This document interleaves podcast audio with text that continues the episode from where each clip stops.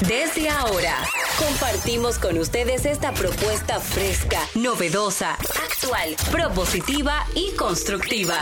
El programa donde la radio y las redes sociales se unen para darte la información más completa y diversa.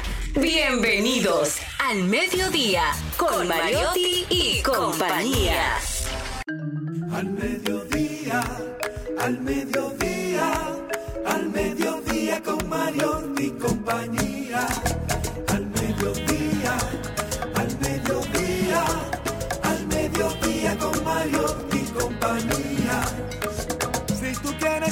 De foros alternativos y de tuiteros rankeados, este programa es tu amigo. Tu revista meridiana para el talento una vía, para radio y redes variadas y con la canción del día. Al mediodía, al mediodía, al mediodía con Mario y compañía. Al mediodía, al mediodía, al mediodía Mario y compañía. Si tú quieres disfrutar de página para izquierda, en la calle y el hogar, por eso no te lo pierdas. Para que hablemos un poco de salud y nutrición. Vamos allí camino propio de moda y decoración. Al mediodía, al mediodía, al mediodía con Mario y compañía.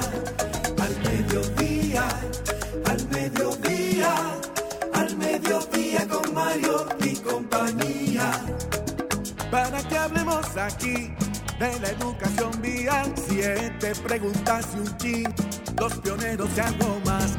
Para que hablemos de derecho, de inmobiliaria. Buenas tardes, mi gente. Sean todos bienvenidos al Mediodía Radio, al Mediodía con Mariotti y compañía, donde ponemos alas a las palabras para llegar hasta ustedes. Información sin sufrición, diversidad divertida, un espacio de transición de la mañana hacia la tarde, donde tratamos de llevarle las mejores informaciones. Un servidor, Charlie Mariotti Paz, feliz como siempre y agradecido de estar con todos ustedes y de que nos acompañen.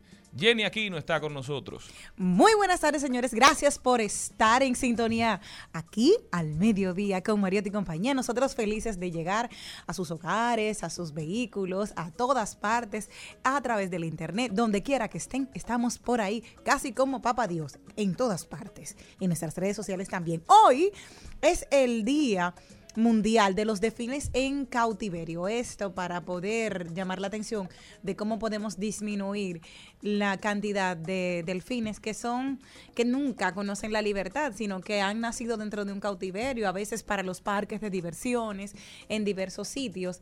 Y se le hace el llamado el día de hoy. También es el Día Mundial de algo muy interesante que tenemos nosotros. Si yo te digo a ti, Charlie Mariotti Paz, el último libro electrónico que te leíste, ¿cuál fue?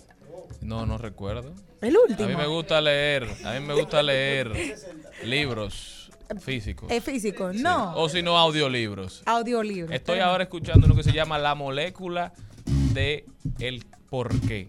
Ah, mira, mira, mira la diversión, la molécula del porqué. ¿Y tú, Malena? Esa es la dopamina. Eh, no, lo estoy escuchando en Audible, una plataforma de, de audiolibros Que me ha resultado a mí bastante funcional. Dime Mira, no tú. es gratis, pero tiene unos un modelo de suscripción donde cada cierto tiempo te dan créditos gratis y tú puedes descargar libros aprovechando la, la suscripción que tú tengas. Tú sabes, Dari, que él la recomendó un día aquí, buenísimo. Él, él inició recomendando. Y a partir de ahí, lamentablemente, a partir de ahí él no ha vuelto a recomendar aplicaciones. De vez en cuando lo hacemos también, para que la gente aproveche su teléfono, para que no solamente tengamos TikTok, Instagram, porque hay muchísimas aplicaciones que aportan. La gente pasa el día entero en ese teléfono, solamente mirando contenido de otra gente. Yo lo que quería era, hay libros de descanso en estos días que necesitaba libros para descansar. Dice, si caigo en la tentación, que parezca un accidente. Ese fue el último mío. Así que muy buena, buenísima hay una memoria. tentación que parece un accidente. Sí, Eso buenísimo. es como un manual. No, es una novela. y Mm, ya, mm. me- de esa de diversión y ya. Entonces dijo, la otra, la segunda parte era, con el otro era de, no, traigo, no caigo en la tentación, dice, aunque algo por ahí, no me acuerdo. 4 de julio se celebra también el Día Mundial del ebook o libro electrónico, así que nosotros celebramos esto, además de que hay otras celebraciones por ahí. Hoy, en los Estados Unidos celebra su independencia hoy, el 4 de julio. Todo el país se paraliza para celebrar esta gran fiesta, todos los norteamericanos haciendo parrilladas, fuegos artificiales, miles de banderas que serán protagonistas de este gran día. Pero porque en 1776 fue cuando el Congreso Continental de los Estados Unidos adoptó la Declaración de Independencia, dos días después de una votación sobre la separación con el Reino Unido. La declaración, redactada por Thomas Jefferson, que era entre todos los padres fundadores de los Estados Unidos el que entendían que tenía la mejor pluma, fue básicamente el certificado de nacimiento de los Estados Unidos. Ese día se declaró a los Estados Unidos como una nación independiente del poder británico. ¿Tú celebras el 4 de julio, Dari? Porque aquí como celebramos tantas cosas. ¿Tú hoy no celebras? Sacando bandera. Pero, bueno, pero hoy es un buen día porque nosotros tenemos mucha gente en los Estados Unidos, muchos dominicanos que hoy son parte de, de esa nación y que desde allá aportan a la República Dominicana. Entonces yo creo que sí, que hoy es un buen día también para nosotros celebrar esa nación. Cae lunes además. Los lunes son buenos para, Para ir para allá, para el jet set. Ay, sí, ay, sí, ay, sí, para a- ir a bailar de todo. Ajá, Allá, de que ustedes bailan típico aquí en, en el 4 de julio. Claro, se Sí, celebra- porque tú- siempre. tú lo dominicanizas, tú lo dominicanizas la La celebración. Barbacoa, tú la haces con, chalchicha y ese tipo de cosas bien dominicanas. Pero mira, hablando de, de- de Estados Unidos, también se habla de Cuba el día de hoy. ¿Por qué?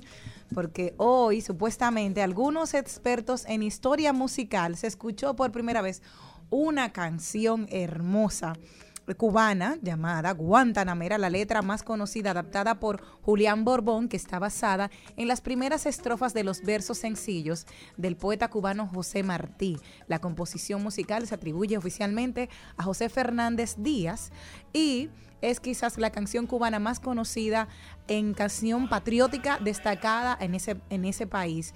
La primera estrofa decía, cultivo una rosa blanca en junio como en enero, para el amigo sincero que me da su mano franca, y Hay para el cruel que me arranca el corazón con que vivo, ni cardos ni ortigas cultivo.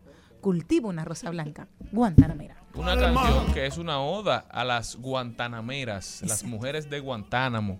Exacto. Mucha gente dice Guantanamera, Guantanamera. No, no, no, es Guantanamera, es cantándole a las mujeres de Guantánamo, sí, ahí, donde está la base naval de los Estados Unidos en Exacto. territorio cubano. Una oda, aquí deberían hacer una canción monteplateña, Sí. monteplatense. La Sí. voy a escribir yo. Gracias. Ponme ahí un chin de Guantanamera.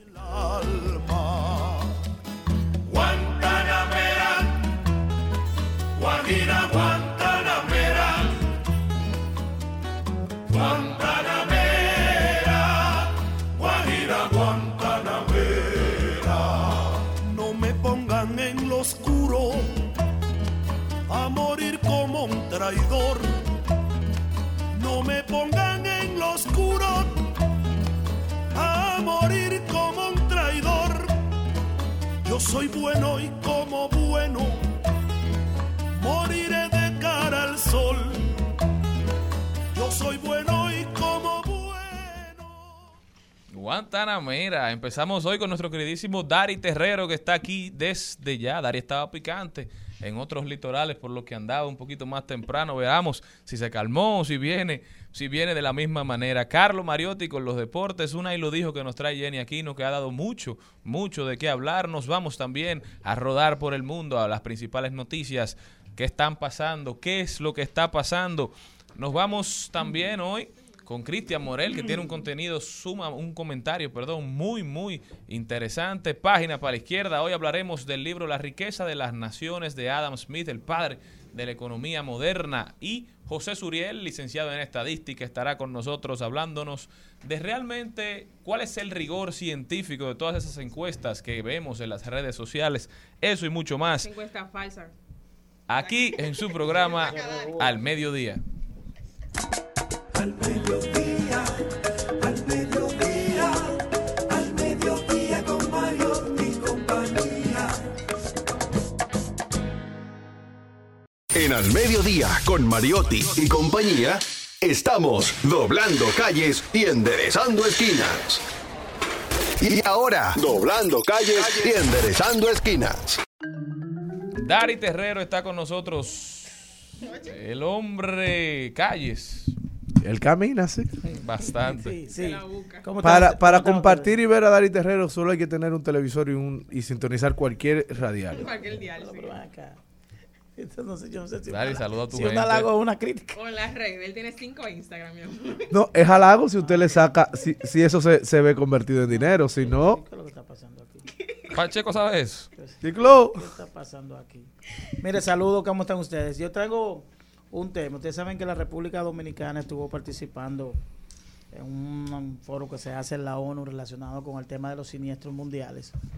Y la República Dominicana, como los demás países miembros, se comprometió a generar una reducción de los accidentes de tránsito en un 50% desde aquí al 2030 y habló de algunas de las iniciativas que se han desarrollado en República Dominicana en procura de generar una mayor responsabilidad en las vías, reducción de los accidentes de tránsito y sobre todo una mayor y mejor movilidad.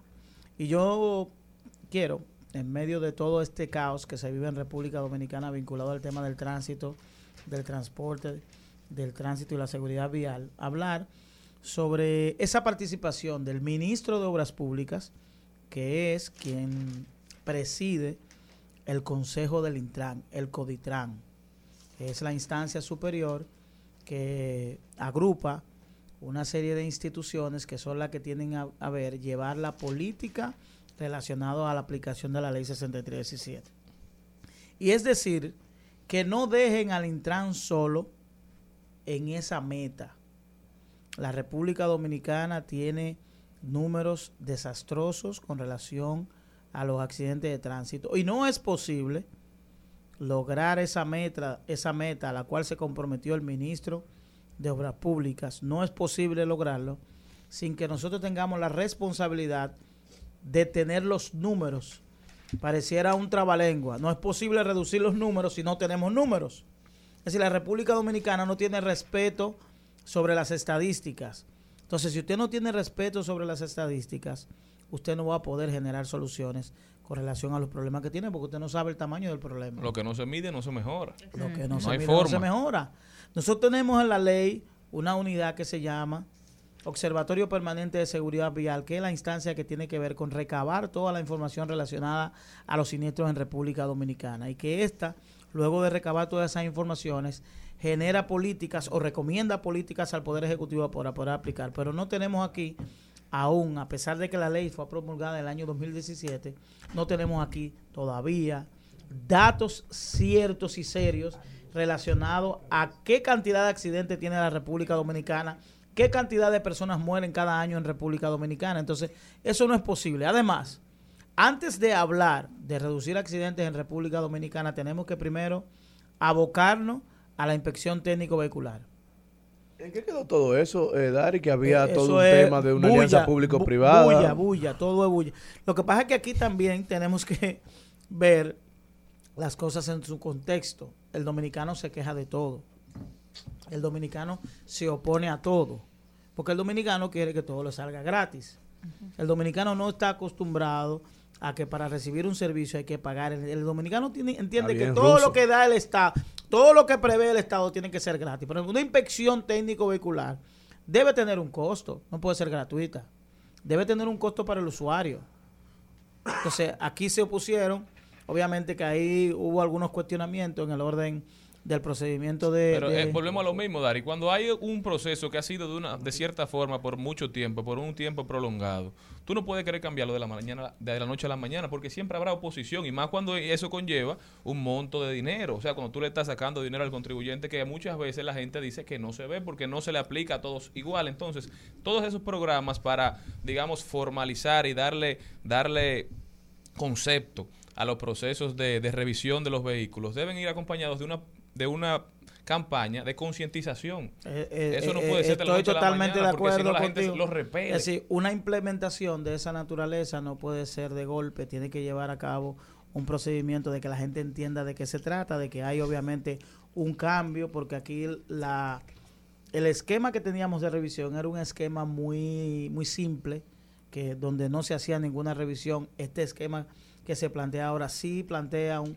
una revisión exhaustiva del vehículo, de que el, vehículo tenga elementos de seguridad partiendo de todas las tecnologías que se, que se implementan en los vehículos ahora. Yo creo que la República Dominicana para llevar a cabo esa meta tiene que hacer una gran cantidad de ajustes. La ley 6317 en muchos de los artículos que, que contiene ha sido declarado inconstitucional por el, por el Tribunal Constitucional. Ese, ese, ese tema los legisladores tienen que revisarlo para hacer una readecuación. Pero sobre todo, en esa en la disertación que estuvo el ministro de Obras Públicas, yo creo que habló de algún de, de, temas que realmente todavía la República Dominicana no ha agotado. Por ejemplo, la ley 6317 posee 22 reglamentos, de los cuales apenas se han aprobado 6.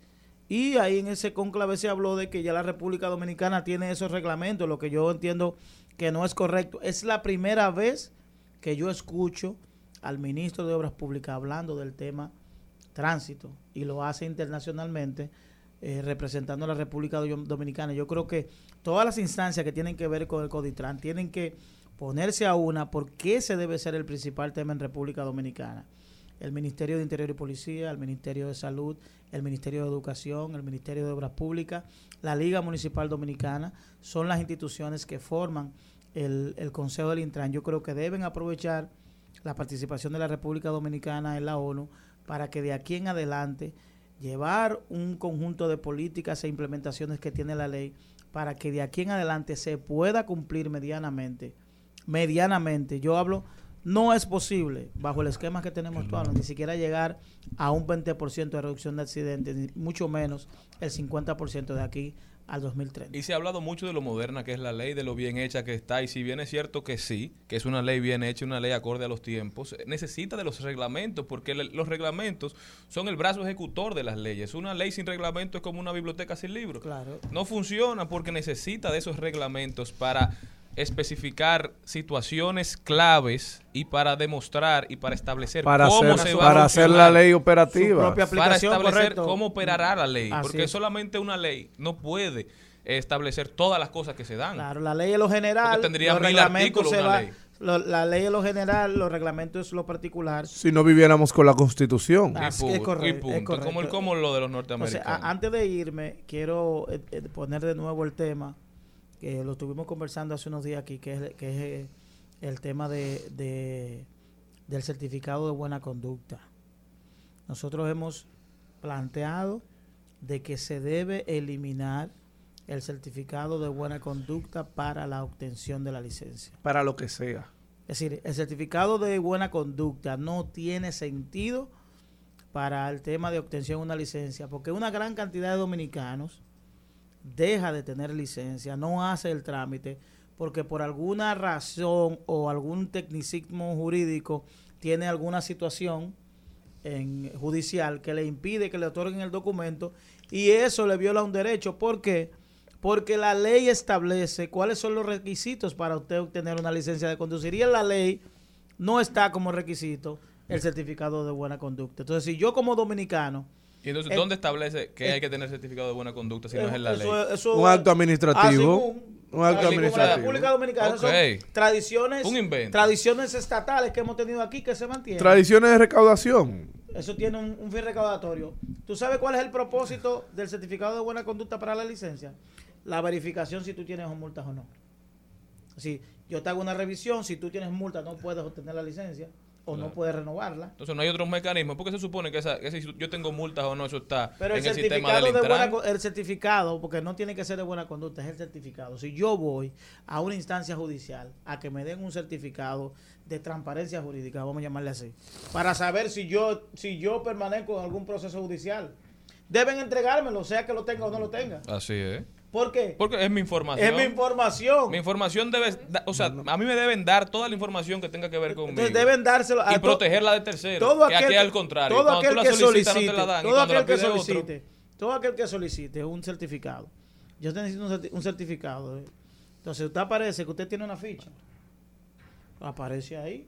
Pero eso no le tiene que limitar eh, eh, que usted tenga la licencia de conducir. No, porque si ya usted cumplió, si ya usted Sí, le dieron puede- una sentencia... pero que no, puede pero ser, si le una, dieron- buen- puede ser una, una denuncia. Si usted no fue condenado. Pero lo que te digo, si te dieron una sentencia definitiva y ya saliste, aún... Sí, pero no te han procesado. No, es decir, pero tú tienes una, quere- una saliste. querella, vamos a hacer una querella. Porque te, no pusieron una te pusieron una querella por, viol- por violencia de género. Y eso figura en un registro. Dios libre. ¿Me entendiste? Entonces eso no te puede limitar a ti a tú tener un documento que lo que te dice es que tú tienes que pasar los exámenes, que tienes que tener un examen psicofísico, Eso es lo que establece la ley. que tiene que tener un examen visual. Si tú pasas todos esos requisitos, un documento no debe prohibirte ese derecho. Así es. Entonces, ese Entonces, tema, ¿qué se está haciendo, ese, ese tema, ese tema lo hemos, lo hemos estado debatiendo. Queremos que la ciudadanía se empodere. ¿Por qué? Porque hay muchos dominicanos que andan sin licencia conduciendo vehículos de motor porque tienen esa dificultad. Han ido a obtener su licencia, pero ¿qué hacen? No la puedo sacar. Esto genera un esquema de, de corrupción porque buscan una persona para que le dé la Fomenta información la ilegalidad. y luego buscan otra persona para que le quite eh, eh, el, el impedimento que tiene. Entonces todo esto genera y no solo eso, sino todo el trámite burocrático de sacar un papel de buena conducta, ir al Banco de Reserva a pagar un Ah. impuesto, después ir a la Procuraduría a hacer una fila, imposibilita cuando el Estado debería tener los sistemas conectados que, inmediat que te cobren lo que te vayan a cobrar, pero que inmediatamente la depuración sea en ventanilla única. Es correcto. Porque ¿cuál es el fin? Que todo el mundo tenga su licencia, que todo el que ande manejando esté apegado a la Regular, ley. regular a todo Sobre aquel que todo tenga un cuando tú no tienes mecanismos para verificar a la gente, que la gente anda a la libre, entonces tú creas que la burocracia para tener eh, la permisología sea menor. Así es, así es. Yo creo que ese es un tema que hay que discutirlo, cambiar el tema, cambiar el, el nombre del documento y establecer para cuáles usos sea indispensable. Por ejemplo, yo creo que puede ser indispensable para una persona que vaya a obtener una licencia de, de porte de armas. Claro. Puede ser. 100%. Si usted, si usted ha sido eh, investigado por asesinato o porque le dio un tiro a alguien. Un chequeo por- de antecedentes. Si usted tiene penal, antecedente si usted no es- Debe es estar, debe estar interconectado. Tampoco pero debería no- sacarse eso. Pero no para la obtención de una licencia de conducir. Muchísimas gracias a Dari Terrero por haber estado con nosotros, brillante como siempre. Dari, ¿dónde puede la gente darte seguimiento? Nos pueden seguir Breve, a través de, de Dari Terrero 1 para Instagram y para, para Instagram y Twitter. Muchísimas gracias, Dari. Nosotros Solo continuamos. uno,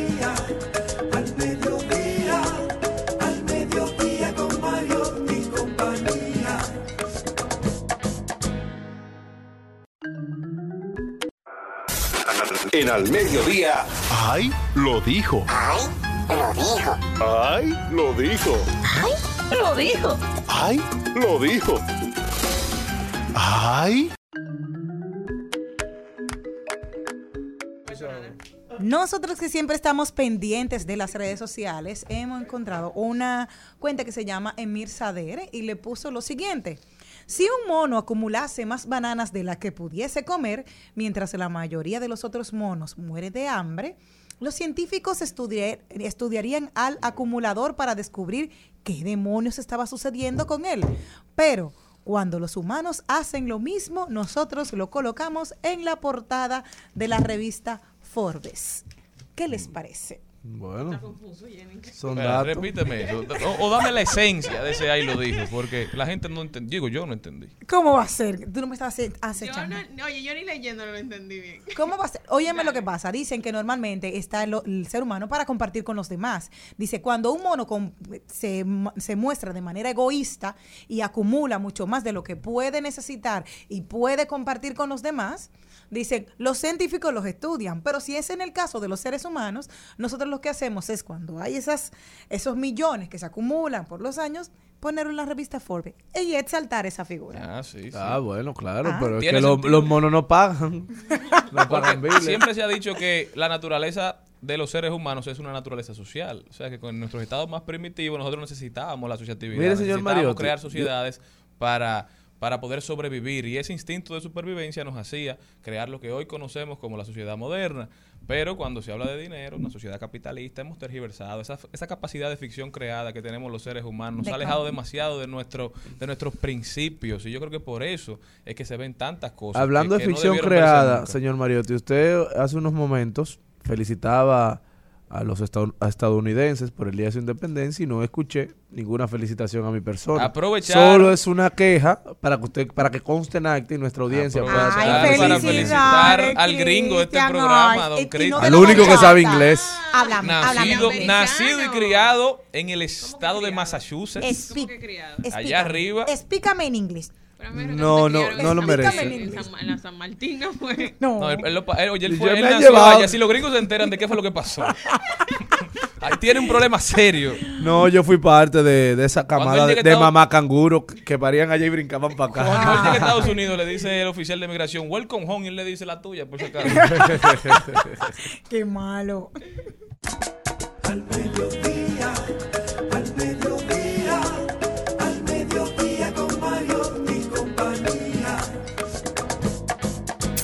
mediodía, con Mariotti, con Mariotti y compañía.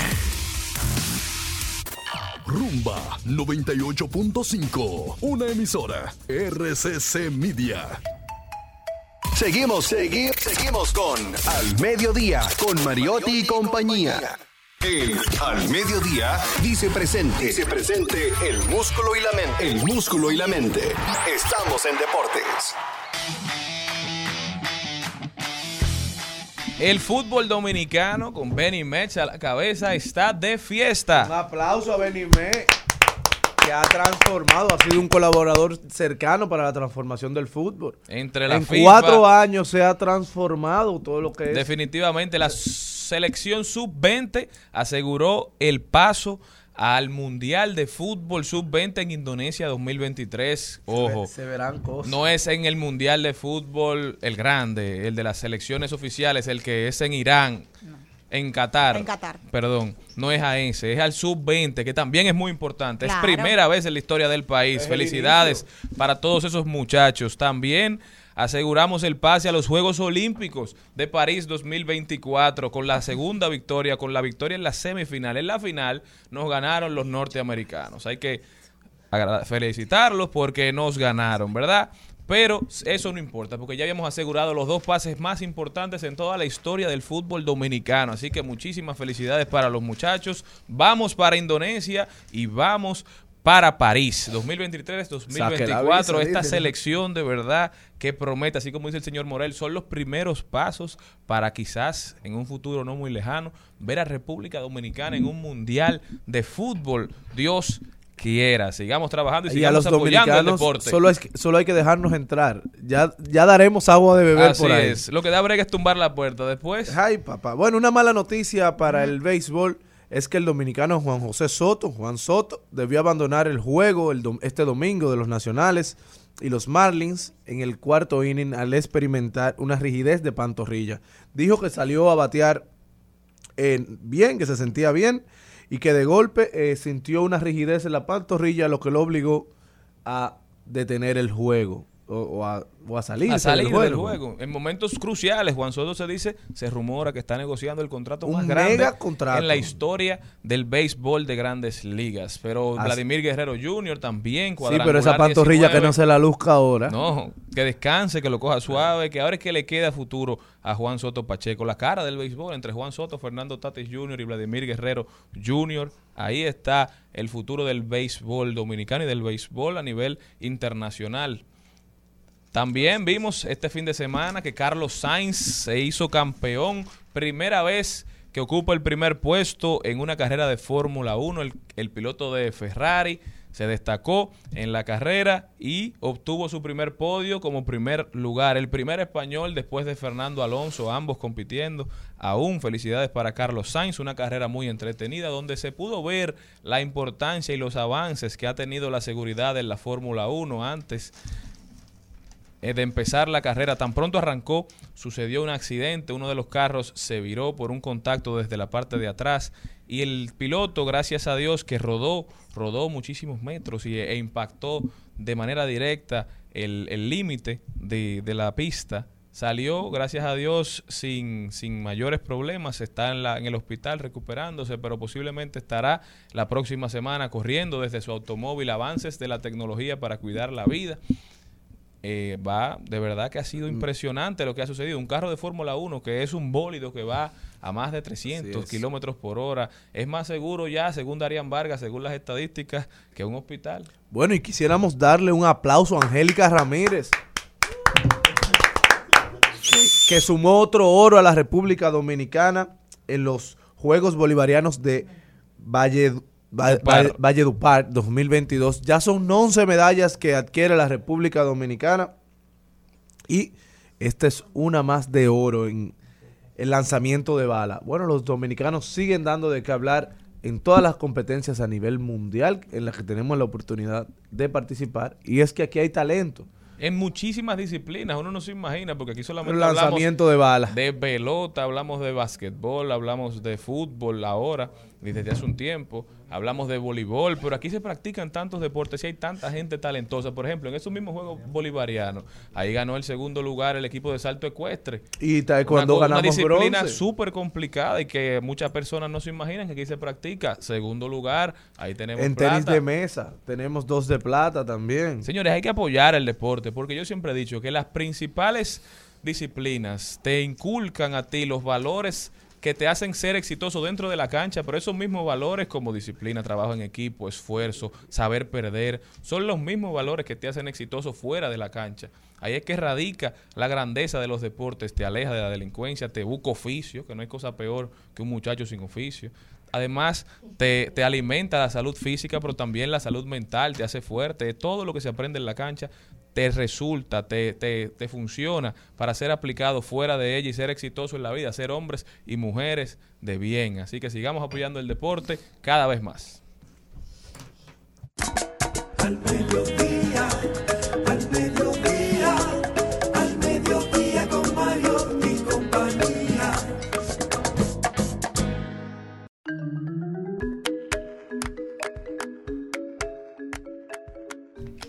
Hoy tenemos un tema muy serio que debatir con ustedes y es acerca de una joven que tiene solo 36 años y ha tenido 20 cirugías plásticas. Debe ser bella. Comenzó, bueno, realmente hay un trastorno psiquiátrico que tiene Mm. que ver con lo que ella está padeciendo. debe ser bella, la verdad que me un charlatán. Si se ha hecho 20 cirugías no debe quedar nada mal ya. Eso. No, pero lo que pasa es que lo que empieza como tal vez un, un juego ya eh, de nacionalidad venezolana, nuestra compañera Marta Kellis, eh, una es excelente periodista, hizo eso en... Sí, pero no tiene fondo para 20. Hizo ese reportaje en Listín Diario y nosotros nos hacemos eco de esta chica llamada Rocío, dice que de Venezuela, que los padres allá normalmente reunían dinero, hacían préstamos para poder regalarle la primera cirugía plástica a sus hijas. Y esto comenzó en su vida a los 15 años. La segunda fue levantársela a los 17. Luego de ahí dijo que bueno, que su cuerpo aguantaba un poquito más y aumentó el tamaño. Y por ahí comenzó toda una serie de, de cirugías que al día de hoy le pasan factura a su, a su vida y luego de ahí psiquiátricamente cómo le ha afectado. Hay una, un diagnóstico que se llama dismor, dismorfofobia. Dos veces fofo, exacto. Me parece tan complicado. Dismorfobia, vamos a decirlo así. ¿Qué pasa? Y es un trastorno de que tú siempre que vas arreglándote una parte, ves que hay algo, hay algo, algún defecto. Y eso pasó con ella. Tiene dos años Yo hoy que me no levanté y me veo más gordo que nunca. Si yo encuentro un cirujano mal puesto, le digo, lléveselo todo. Que no, que no. Lo que pasa es eso mismo, precisamente ella quiere hablar de eso. Tiene dos años que no recurre a ninguna cirugía porque le dijeron, ya lo tuyo es un problema psiquiátrico, hay un trastorno detrás. ¿Por qué? Porque una vez que tú te arreglas algo, entiendes que hay algo más que arreglar. Yo me acuerdo mucho, ¿Tú te- ¿Tú te has hecho algún arreglito? Nunca, mi amor, ¿de dónde voy a arreglarme yo nada? Yo lo único que me he hecho es arreglarme patinando, maravillosa, arreglarme patinando, eso sí, me he arreglado y, y he dado una oportunidad a la comida Pero de una manera tú diferente. sabes que ahora está muy de moda, el, eh, o está muy en boga, el tema de, de la dismorfia de Snapchat, que es el tema de cómo afectan los filtros a la gente que postea, que cuando tú tiras, te, te usas un filtro, publicas esa foto y te encuentras más bonito de lo que te encuentras cuando te ves al espejo, ya tú entiendes que así tú, es que tú deberías ser. Entonces los filtros se están convirtiendo como en una primera etapa de una operación. Y la gente, hay gente que sin filtro no se tira una foto No ni forma. muerto. Le ponen filtro hasta los bebés. o Que sea, antes era con maquillaje. enfermedad. Sin maquillaje no se tiraban fotos. Ahora es maquillaje y filtro. No, Yo me- engaño yo me la- total. ¿Usted se haría alguna cirugía plástica, señor Mariotti? Yo no sé, yo creo que por, por gusto, digo, por, por, por un ¿Usted tema es muy amigo de los quirófanos? No, creo que por un tema estético no, no lo hiciera, hasta prueba en contrario. Pero pero si hay algo que yo de- debiese corregir en algún momento, tampoco estaría No, de que hay, hay. pero- No, por ejemplo, para, para hacerte un... Si se te están cayendo los ojos, que tú sabes que a veces uno Ay, tiene no. como una bolsita No, no, porque hay uno que se lo hizo No, eso parece es Drácula. estética, eso No. es voto. Hay Sí, uno que así. parece Drácula, yo te voy a decir. Hay que ayudarse. Yo soy fiel creyente en ayudarse, pero también hay que quererse. Bueno, los- Uno no puede mirarse en el espejo Yo me, decir, yo me "Mira qué haría feo". todo lo que me tenga que hacer. Ajá. Yo soy amante de los quirófanos, no me preocupa. Oh, yo, está soy un, tarde ya. yo soy un bariátrico Sí. Sí, pero eso no es y nada. me la haría de nuevo si me la tuviera que volver a Ahora. hacer. Si hubiese quedado te con califica, yo pliegos, creo, ¿no? hubiese recogido los pliegos. Gracias a Dios, mi cuerpo yo fue creo muy, que- muy agradecido. Que antes de una persona eh, someterse a una cirugía plástica, primero los doctores, aunque a los doctores quizá no le importa lo que quieren ganarse su dinero, algunos, pero es primero evaluar la, el- la parte psicológica de una persona. ¿Cómo tú estás? O sea, ok, acepto que te tienes que hacer un cambio, que no te hace sentir bien cuando te ves en el espejo, está bien, te lo compro. Pero Un primero saludo para Katy, que se está tirando su foto con filtro. Ella no necesita eso. Pero entonces, lo que les decía era que hay que primero evaluar la mente, cómo tú estás. O sea, porque hay personas también que se obsesionan con eso y terminan por transformarse totalmente y no son para nada lo que eran. Saludo a...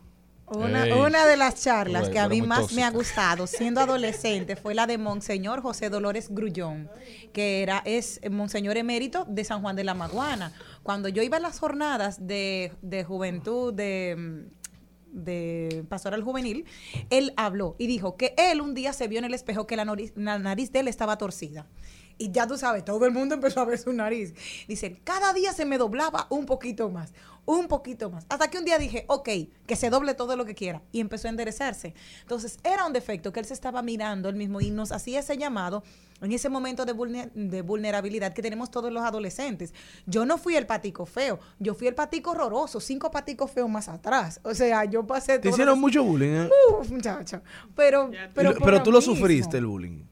No, o sea, que yo a mí me resbalaba. A mí me decían, No, porque al final mucho. Yo, el muchacho ya, cuando está desa-. Oye, Oye, cuando cuando oye, ¿qué era lo que le decían? ¿Cómo era que decía que tú Yo brincabas? brincaba mucho. Tú todavía sigues brincando Jenny hace mucho. un chiste y Luis se le ríe. O sea, los temas de conversación en el consejo de curso era eso. Pero uno cuando joven realmente que está forjando su, su, su personalidad, que todavía Imagínate, yo uno tengo la vive frente grande. buscándose y encontrándose y perdiéndose. Imagínate cuando muchacho teniendo de frente un, un amigo, una gente igual que tú, diciéndote, tú sí eres narizón, muchacho. No, y Que la era el frente tema, no. Mí, relajándote con la nariz, relajándote No, y con la si- nariz. y tú si- eventualmente te miras la nariz y tú dices un día, puño, pero es verdad que yo soy narizón. Claro. Pero la realidad es que hay que aprender a vivir con esos defectos. Y te voy a decir porque- algo, ese bullying colegial, aunque ya se ataca mucho y la gente es muy preventivo, nos forja el carácter porque nos Claro. prepara para el mundo real. No, pero yo tuve una mamá muy buena. O sea, mi mami, Jenny. Mami, me dijo a mí, a mí me decían, ah, que tú tienes la frente demasiado grande. De, ah, que tú tienes. Y mami dijo, No mi amor, decía mentira". tranquila, que eso a los hombres les encanta. Ah, Porque, ya, ya a partir de ahí, mi Al amor, yo me puse feliz.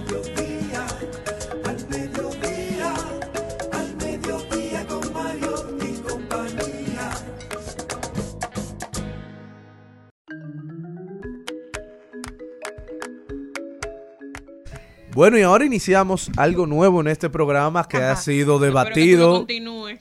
que ha sido debatido a favor algunos, otros en contra, pero esa es la diversidad. Y aquí todavía prima el centralismo democrático hasta que llegue don productor que elimine todo lo que vamos creando.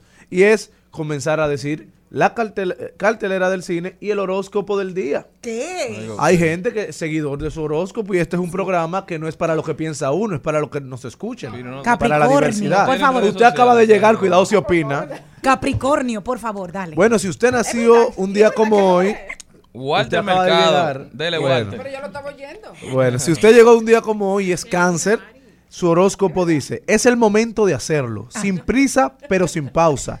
Si tienes pensado poner en marcha algún proyecto al que concedas especial relevancia, trata de abordarlo con paciencia, midiendo bien tus pasos. Hay Si que- usted es hay cáncer, decirle a Copérnico que vuelva. ya usted sabe. Walter Mercado. Llegó la hater principal de este programa. ¿Y dónde está Capricornio? Maribel Contreras. No. Hater. No, déjame, li- dime, dime, dime Capricornio. No, por pero que usted le toca en diciembre, líder. No, enero, Aguante. enero, No, enero. no, porque nada más ya Es el del él día. dijo que ya Ay, es del día. Para que la gente se ubique. Claro. Maribel Contreras, presentes. Eh, nada, me estaba haciendo un selfie.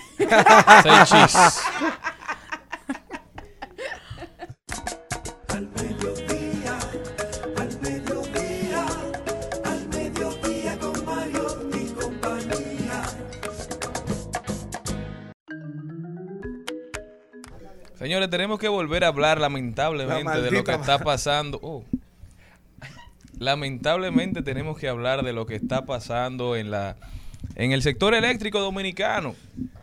Las tarifas siguen en aumento, el desmonte que anunció la Superintendencia de Electricidad hace un tiempo sigue entrando en funcionamiento. Cada tres meses hacen un desmonte de aproximadamente el 9% de los subsidios. a- y se ha demostrado según lo establece la misma resolución aprobada por la superintendencia, que estos subsidios a quien más están afectando es a las personas de menores, de menos recursos.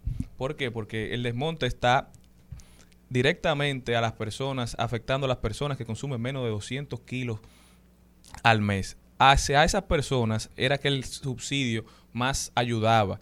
¿Por qué? Porque era, se, se supone, los que menos tenían. Claro. Entonces, a raíz del desmonte del subsidio, se está viendo cómo el aumento desproporcionado de las, de las tarifas se ha reflejado en el aumento desproporcionado de, de las cuentas de electricidad, de la factura de la luz.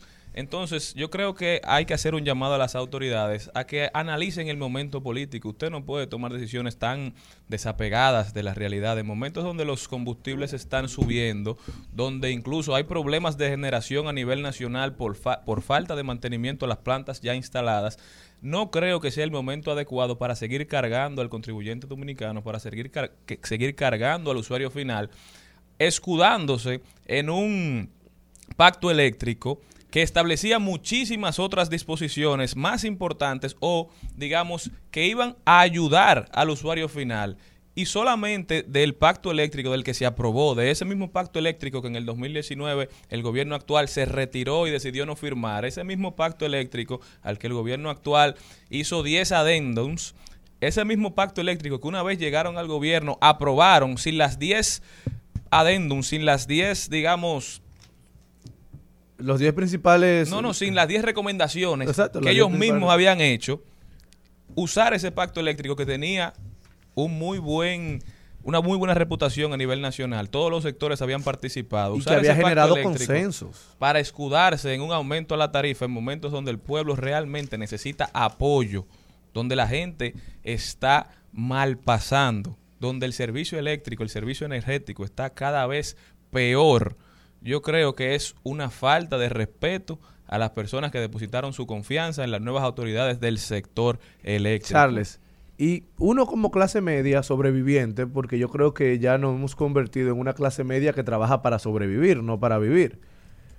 Oía- oíamos y escuchábamos, leíamos sobre el alza de la tarifa eléctrica y realmente lo comentábamos, pero sin darle la importancia que tenía en nuestra vida personal.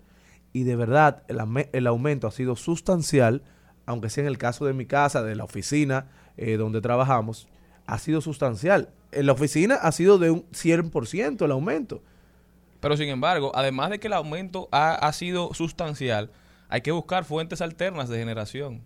Porque los apagones son una realidad Así otra es. vez. Ya hay gente pensando en comprar una pequeña planta. Ya nosotros tuvimos que comprar un inversor. Un inversor. ¿Por qué? Porque al final, cada vez que se va la electricidad, Se te, te dañan los equipos No, que tienes Y conectados. se detienen las operaciones de tu y se oficina. detienen las operaciones. Entonces Entonces, dejas de producir dinero. yo no, soy- no, yo no quiero buscar culpable. Yo lo que quiero es que se busque una solución. Y tiene que ser una solución inmediata porque cada vez que sufre el sistema eléctrico nacional, sufren los pequeños emprendedores, sufren los, los, los- la gente que no tiene otra Mira, fuente de generación. El fin de semana, en mis recorridos por la circunscripción número 3, ¿qué decían los comerciantes? Nosotros ya no teníamos planta para los freezer. O sea, ahora se va la luz y se nos, da- se nos daña la comida si nosotros tenemos los recursos para invertir en una planta. Porque a la planta hay que echarle un combustible, que es caro, que está en aumento. Y no estaban preparados porque ya los apagones no eran un problema de las comunidades. Eso es real. Y ahora tienen los freezer que se le dañan los quesos, se le dañan la- las carnes. Entonces, el comerciante pierde dos veces, paga más luz, eh, se le daña la comida y tiene ahora que invertir en un sistema de generación de energía para poder, eh, para poder hacer que su negocio sobreviva. Y en la casa también. En la casa Peor. también se dañan. O sea, y se dañan también los vegetales. Entonces, ¿qué está haciendo la gente? Ahora con menos recursos comprando lo mínimo. Por ejemplo, tú que vives sola, tú te compras, si antes tú comprabas porque no se te iba a dañar, ahora tienes que comprar el queso, una cuarta, Exacto. para que se te dañe menos. Ca- casi para el día a día. Exactamente. Hay como una obligación de o de comprar en el colmado o de, o, o de no sé. Realmente yo, yo no sé, el otro día yo estaba viendo, a, a propósito de ese comentario de Charlene, yo estaba viendo que en la calle, por ejemplo, lo- la policía está furiosa, los AME están furiosos y hay como un hostigamiento constante a la gente que digo yo, bueno, por aquí va a haber una poblada porque es que no se puede eh, en un momento de tanta crisis eh, llevar a la gente a un, a un estado de desesperación. Y la luz es un problema real en la República Dominicana, es un problema para los que la pagan y ahora para los que no la tienen. No, y que al final las empresas distribuidoras vienen implementando estos aumentos cada tres meses desde el año pasado a la factura eléctrica y como dice el señor Morel, ya van como nueve meses. Es decir, que se han realizado tres aumentos, entonces ya se está empezando a sentir. No, ya yo pero estos sentí. aumentos van a ser progresivos hasta el año 2026. O sea, esto no se acaba ahora. Pero el pacto eléctrico, que es de lo que ellos se escudan para hacer estas, estos aumentos, establecía también eficientizar el sector eléctrico, evitar las pérdidas en las distribuidoras, que al final es la principal fuente de erogación de recursos que tiene la gente. Es decir, la electricidad suministrada y no pagada por mucha gente que se hace de la vista gorda, porque aunque ustedes no lo crean, los que menos tienen, señores, dejan de comer para pagar la electricidad. Y hay muchísima gente que se hace de la vista gorda y no paga su factura porque tiene un contacto en la EDE que sabe que no le va a hacer el corte. Entonces, al final, ¿por qué nosotros no empezamos a cortar a lo más grande? ¿Por qué no, de verdad no, no suprimimos instituciones? Por ejemplo, hay una du- dualidad de función entre la Superintendencia de Electricidad y la Comisión Nacional de Energía, que en, un- en algún momento se prometió que se iban a unificar y eso se ha olvidado. Pero yo creo, yo creo, señor Mariotti, y tratando de relajar un poquito el tema para que la gente no se nos agobie, es que el gobierno es una promesa cumplida. Decía que iba a dar la doble, la doble, el doble costo de la factura eléctrica. Guay.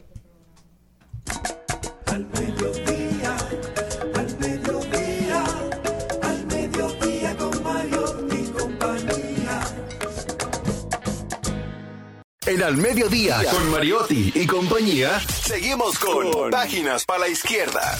A continuación, Páginas para la Izquierda.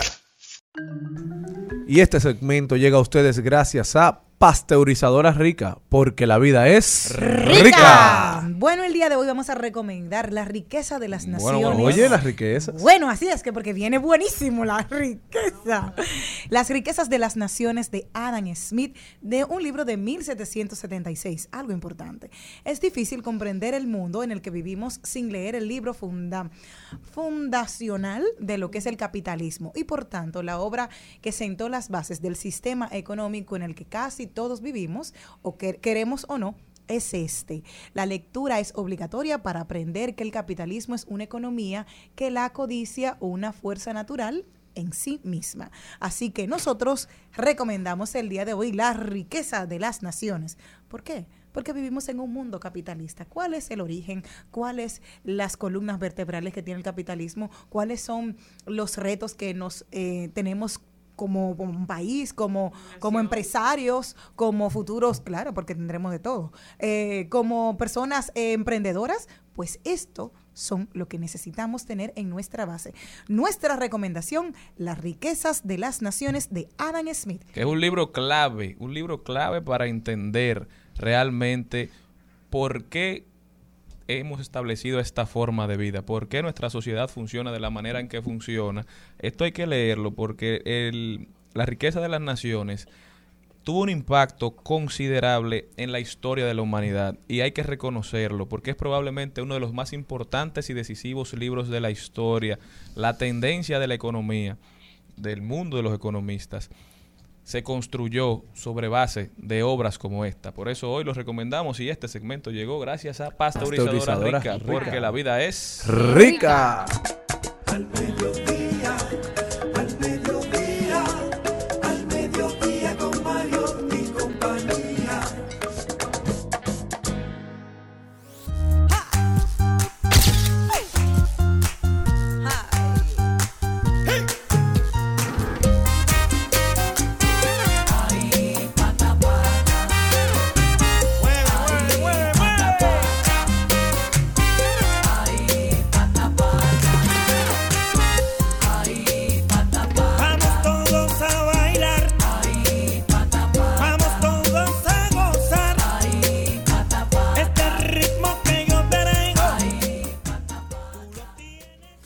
Señores, ahí estábamos escuchando a, bueno, ese tema de Miriam Makiba en la voz de José Alberto El Canario. ¿Acompañado de quién?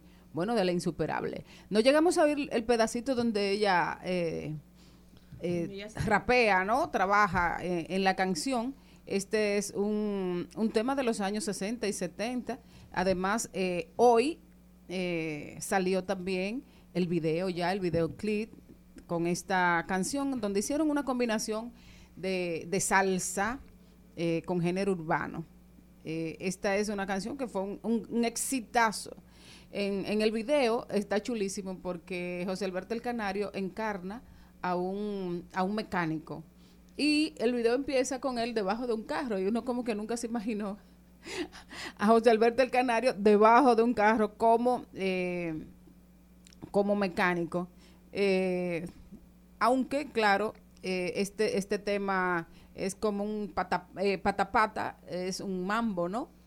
Un arreglo esti- estilo mambo, donde también trabaja la, la hermosa insuperable. Vamos a ver un poquito más. La vaina está buena, hoy se va a gozar y nadie me frena. Se va a amanecer, mi cuerpo lo sabe. Alegría Macarena,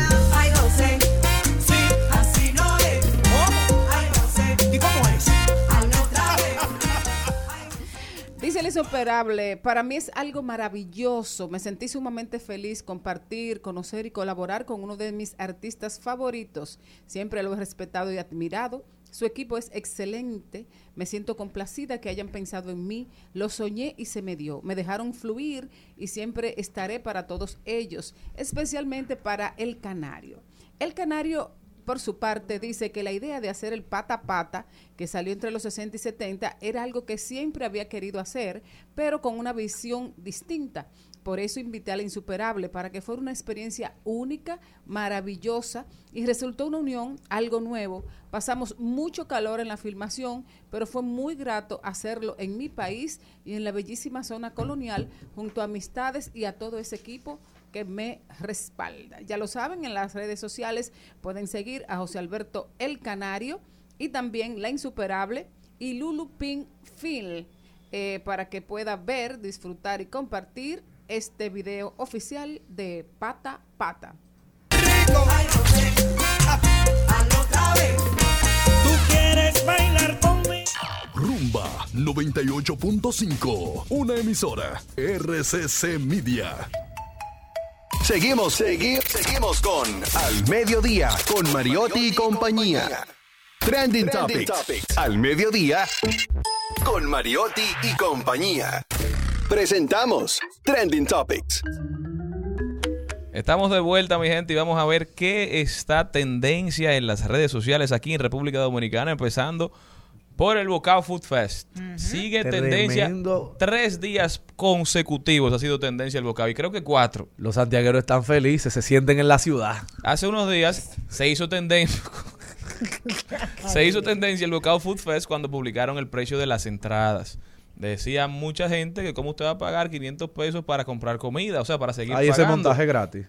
Eh, aparentemente. Pero el bocado es un evento que conlleva una montaje una de mucho tiempo, de muchos años, de incluso en esta ocasión de muchos años, porque es un evento anual, pero por el COVID no se había podido hacer. Ahí hay conciertos, oferta gastronómica preparada especialmente para el festival y muchísimas otras atracciones. Contrario a, lo que, a los deseos de mucha gente, a los haters, el Bocao fue todo un éxito, dos días de fiesta, la ciudad corazón recibió a todas, a personas de todo el país. Felicidades para la gente de Bocao por tremendo evento y esperamos con ansias el de la ciudad capital, el del Distrito Nacional. ¿Qué más, Jenny? Hoy es tendencia Francisco del Rosario Sánchez porque lo pone el maestro Juan Daniel Balcácer. Un 4 de julio de 1861 fue fusilado en San Juan de la Maguana Francisco del Rosario Sánchez, héroe de la independencia y protomártir de la restauración, siempre fiel al ideal duartiano por una República Dominicana libre e independiente de toda dominación extranjera. Es la tendencia número dos. Sigue siendo tendencia la ley de extinción de dominio porque el Partido de la Liberación Dominicana fijó posición respecto a lo que viene pasando a raíz de unas declaraciones que habían sido quizás malinterpretadas por, por el oficialismo, que aún con la mayoría en la Cámara del Senado, había dicho que era por culpa de tres senadores que eso no se había aprobado. El PLD dijo que sí, que está de acuerdo con la aprobación de la ley de extinción de dominio, pero también dijo que debe ser incluida la ilusión como figura. Eso es, es decir, cuando usted deja de pagar impuestos, debe perseguirse al que deje de pagar impuestos, porque dejar de pagar impuestos es retirar dinero del erario, es faltarle a la transparencia y es quitarle dinero al desarrollo de la República Dominicana. ¿Qué más tenemos, Jenny? Oh, feliz día. Happy 4th eh, of July. Ah, sí, eh, no es Happy Birthday, no, es día feliz 4 de julio. Hay muchísimas personas exaltando la independencia de los Estados Unidos y han puesto todo tipo de imágenes alusivas a la celebración que se hace en ese país vecino. Así que felicidades para los estadounidenses el día de su independencia. Desde ayer también es tendencia el señor Víctor Hugo Sosa. Ustedes dirán, ¿quién es Víctor Hugo Sosa? Bueno, él es alcalde de San Pedro de Guamelula, eso es en México. Y ayer don Víctor Hugo, el alcalde de Guamelula, se casó con su novia. ¿Cuál es la particularidad? ¿Por qué la boda de un alcalde se hace viral? Bueno, porque su novia es un caimán ¿Qué? que se llama Princesita. El señor se ve dándole un beso La suegra tiene que la ser princesita en una boda tradicional de indígenas mexicanos. Ah. Para ellos esto es un ritual muy importante porque es una boda simbólica, ya que princesita, el caimán o la caimán, es una deidad que representa a la madre tierra y casarla con el líder significa la unión de lo divino con lo humano. ¿Eh? Para los que se estaban burlando, eso tiene una razón de ser. ¿Usted se casaría con un caimán por para unir lo divino con lo humano? No, ya yo me divorcié de los caimanes. Al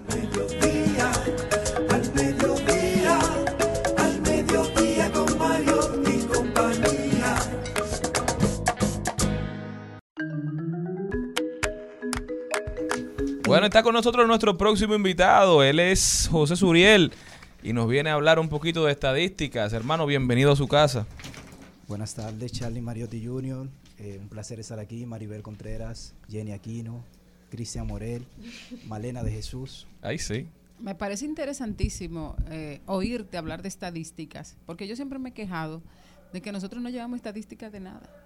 Y Eh, entonces, si no tenemos estadísticas, no podemos hacer eh, evaluaciones reales de cuáles son eh, las situaciones por las que pasamos en la República Dominicana, en todos los aspectos y en todas las ramas. Yo pienso que estadísticas existen. La diferencia es que no, no todos los dominicanos las suelen leer y no todos los que la leen la suelen entender. Entonces, si no entiendo lo que leo, no sé lo que estoy haciendo. Eh, las estadísticas están ahí. Ahora, sé comprenderlas, sé cuál es el valor agregado. Puedo ver un, un indicador. Ahora, cómo desagrego ese indicador, para qué me sirve, cómo lo formulo. Eh, son muchas. El dato por sí solo no dice nada. Es como Hay cuando que usted ve, como cuando usted ve un libro en un idioma que usted no habla. Ahí puede estar la información desde la fuente de la juventud. Pero si usted no habla el idioma, usted no va a entender lo que dice ahí. Entonces, es tan importante la recopilación de la data como el entendimiento de la data. Es decir, saber descifrar la historia que cuenta tu data. Porque recopilar data por recopilar data, eso, eso, eso es, bueno, llenar un disco duro. Pero para sacar insumos de ahí, usted, usted tiene que saber qué información es importante y cuál no. Bueno, pero que ni siquiera sí. el gobierno la utiliza cuando da los datos de la situación del país. Se Eh, batalla. la utilizan, pero a veces dicen cosas y si tú no lees vas a creer todo lo que te dicen. Una de las problemáticas con las estadísticas y más en la República Dominicana es que los dominicanos no tenemos conciencia por los números, no tenemos respeto hacia la parte numérica.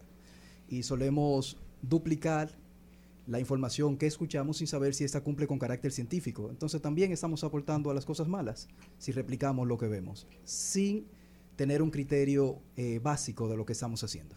José, estamos en un momento sumamente interesante. Vamos a empezar con todas las encuestas, todo el mundo quiere encuestarse, cuánta gente hay por mi casa, todo, todo, todo, todo.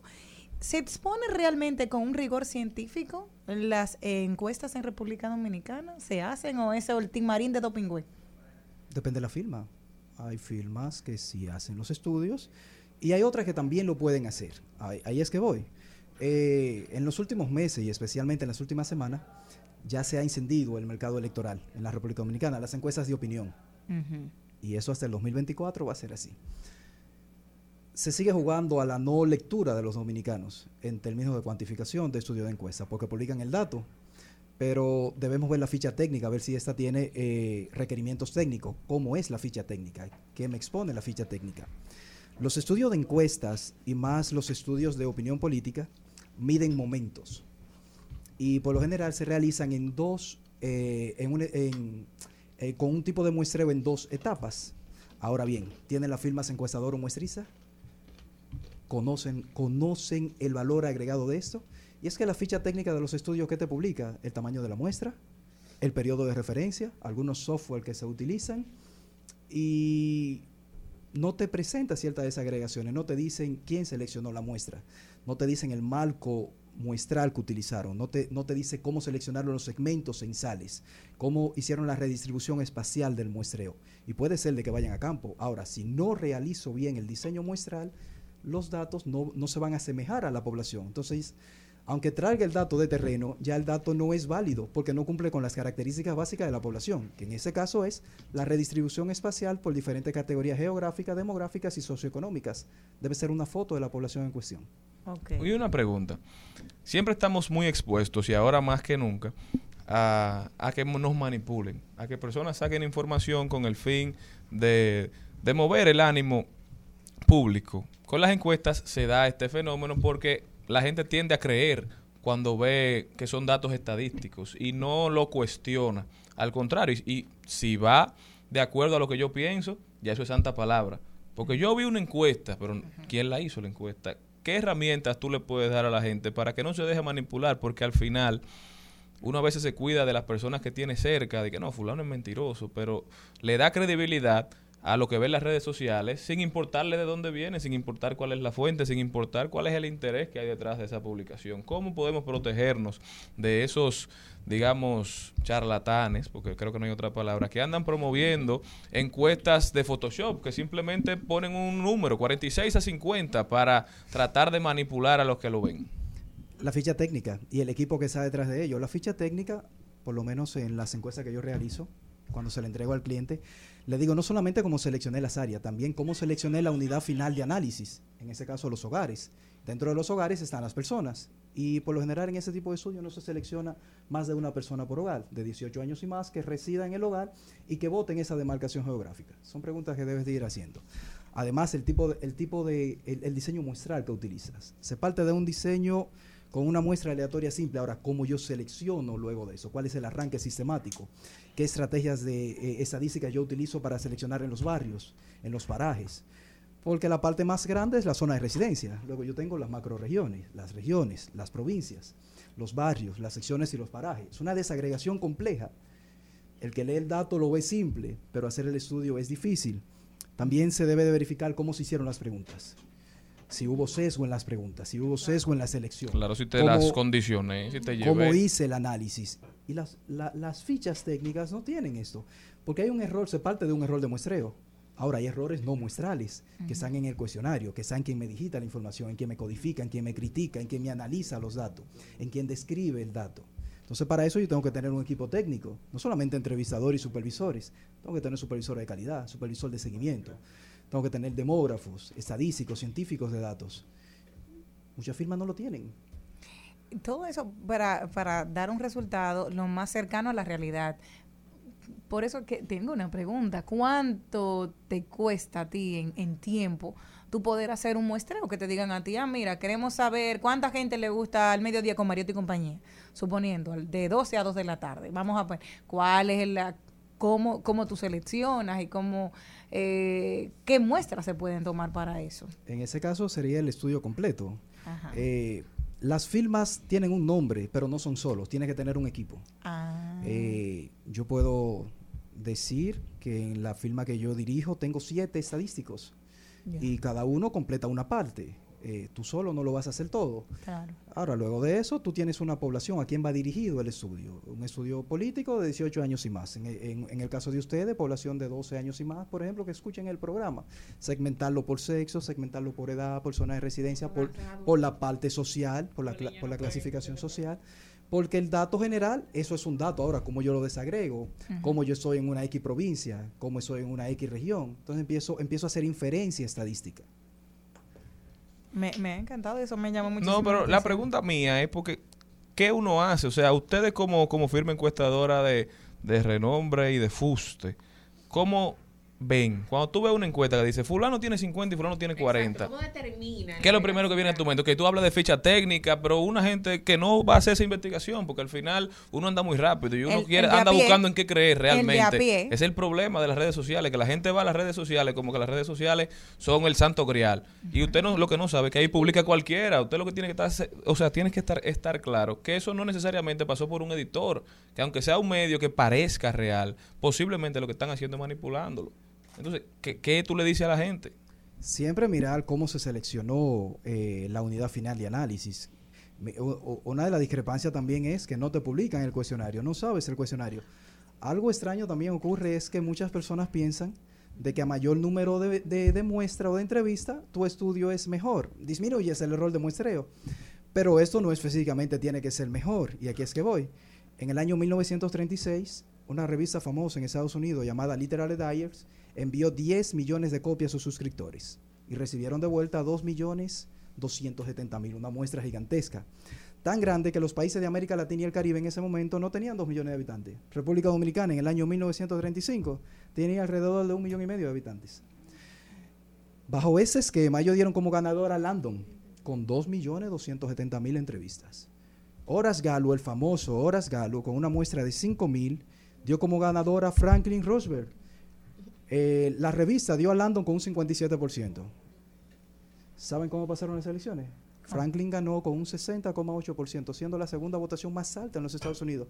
¿Por qué? Ajá. Porque estratificó. Me estratificó por zona, por la, por la clasificación eh, política, social, eh, por estrato geográfico, por, estra- por extracto socioeconómico. Entonces, ¿quiénes tenían correo en aquel momento? La clase media alta. Entonces ya tengo un sesgo, porque la revista no envió sus boletas a la clase social baja. Lo mismo pasa en los diseños de encuesta. Tiene que estar una representación de la clase social de la República Dominicana. Es decir, la muestra es elegida aleatoria, pero con perfiles. No diga que a todo el que pasa por al Es lado. que tiene que ser una fotografía del momento. No, no, realmente cada firma tiene métodos diferentes. Claro. Yo no hago una entrevista si no voy al lugar. Hay firmas que van a un barrio y te entrevistan si tú estás ahí y entienden de que eso es una opinión. Entonces ya rompo el esquema porque ya no es probabilístico. Ya lo convierto en, un- en un diseño de opinión, pero bajo esquemas, eh, bajo estándares de cuota o de conveniencia. Entonces yo no puedo darle a un cliente ese dato porque no es creíble. Y me llama la atención que precisamente en este año se creo que se va a hacer el censo, en noviembre se habló de eso, y a mí me llamó mucho la atención porque la otra vez a mí me censaron y yo no estaba en mi casa. O sea, y yo aparecí, o sea, yo no estaba en mi casa y a mí lo- lo- los vecinos le dijeron y cuando yo veo censado, cen- y yo dije, ¿y cómo si yo no estaba aquí? O sea, habían datos personales míos que teníamos que ofrecer, que no sé quién se lo ofreció, pero los vecinos, ah, sí, ahí vive una muchacha, sí, sí, le dieron lo que ellos entendieron y, y yo aparecí censada. Son de las cosas que uno tiene miedo ahora Los de... censos tienen errores de cobertura. Hmm. eh, no de muestreo, porque se supone que está toda la población.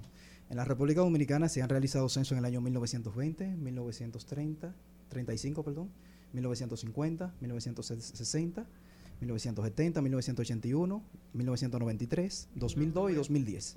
Eso- esos, esos son los censos que se han realizado acá. El censo del 81, eh, por lo que he escuchado de estadísticos eh, bien lucrados, uno de los mejores censos que se ha realizado. Y esperemos que ahora se, se realice la actualización cartográfica mucho antes, que es una de las problemáticas también de los estudios de encuesta. Tienen las firmas actualizadores cartográficos, saben lo que es un área, lo que es un polígono, lo que es un segmento, lo que es una sección, lo que es un barrio, lo que es un paraje. Y es que analizar el dato se ve lindo. Ahora, extraer el dato de campo es complejo, por eso es un estudio costoso. Sí, ya lo veo.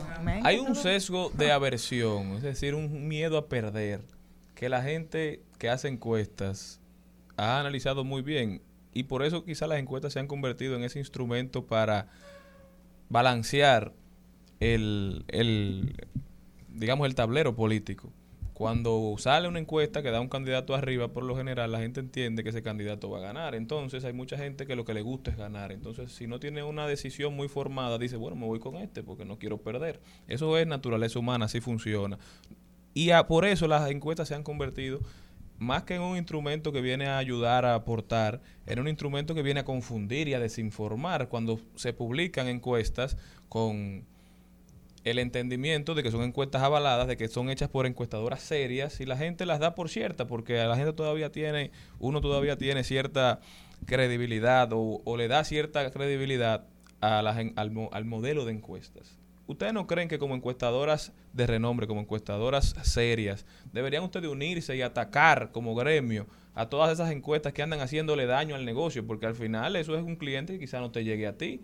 Porque la- se lo venden más barato el servicio, venden un mal servicio, publican cualquier cosa, no tienen ningún aval y al final le hacen un daño a la sociedad, contaminando el, el imaginario público. Se ha intentado hacer en la República Dominicana algo que se llama guerra de encuestas. Y es uni- unificar criterios para tú poder publicar. Yo estoy de acuerdo con todo eso. Pero la mayoría de los directores famosos de esas firmas son egoístas. Voy a citar un caso sin decir el nombre. Hace tres años o cuatro en la, en la Universidad Autónoma de Santo Domingo, donde tengo el privilegio de ser docente, de hecho imparto una materia que se llama Estudio de Encuesta, a un señor director de una firma famosa en la República Dominicana se le invitó para que participe en el panel. Y ese señor dijo que él, él iba así era darle un curso a los profesores, pero no para él ser panelista. A lo que te deja entrever de que lo ven como competencia, no, no lo ven como unificación. Eh, lo que tú cuestionas, algunas firmas dan como ganador a un X candidato, muchas veces porque buscan de que le paguen otro estudio. Cuando tu credibilidad es decirle a la persona que no aporte, porque no va a ganar. En el año 2020, ¿Tú eres así un- tan honesto? Tú le Sí. dices, mira, una persona... Pero para eso que paga una gente, una- para que una- te diga la realidad. En el año 2020, de- después que salgamos del aire, del aire, le voy a decir el nombre. Mi mejor cliente, por cierto, una de las firmas de más renombre de ese país le dijo que iba a ganar. Y yo le dije que iba a perder. Y le dije que ya no me pagara otro estudio, porque llega un momento en la política que se llama hemorragia interna. Yo hago un estudio de encuesta y te doy estimaciones por la provincia y por la, eh, por, por la provincia y por los municipios. En esa provincia había- habían, existen cinco municipios. Y si tú te arreglas en el municipio A, pero ves que en el municipio B empiezas a disminuir, es que ya la tendencia es a la baja. Entonces, si te engaño a ti, me voy a engañar yo mismo. Y la credibilidad vale más que el dinero. Eh, puedo ganarte el dinero en una ocasión, pero voy a perder credibilidad. Además, cuando se vive de eso hay que tener mucha conciencia con el dato. A la larga, ahora me llama y tomamos café. Ahora son amigos. Claro.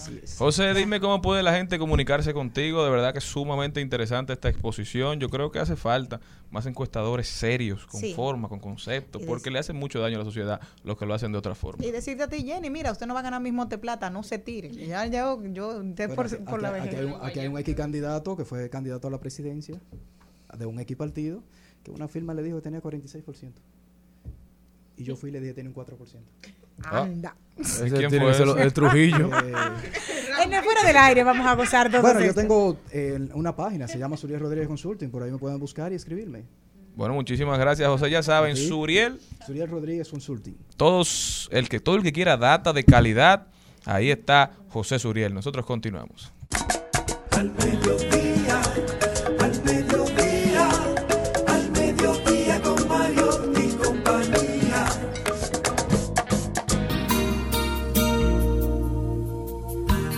estuvo la lluvia y preguntó por ti. Preguntó si vendrías con tu nube azul. Por tu rara forma de ser preguntó que si eras de este planeta, que si vendrías conmigo a ver la lluvia caer a ver la lluvia caer. Bueno, en este día maravilloso, lunes de lluvia, eh, la lluvia viene por Lluvia. aquí y pregunta por mí o por ti o por cualquiera. Bueno, realmente mi invitado de hoy es Claudio Cohen. Ay, me encanta esa canción, tú. Siempre me trae nostalgia. No, y en días de lluvia más. ¿no? Ay, ay, ay, ay. Aquí estuvo la lluvia y preguntó por ti. Cristian, ¿dónde tú estabas? Preguntando por la lluvia. Al mediodía, al mediodía, al mediodía con Mario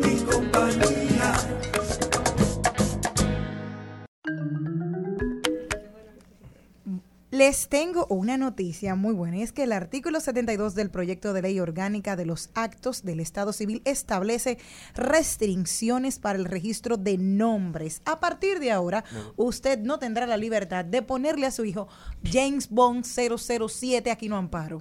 eso quedará en el pasado. Ya, Winston, Churchill, Pérez y Reyes. No, eso no podrá hacerse. ¿Por qué? Porque realmente hay, hay algunos nombres, bueno, hay de todos, señores.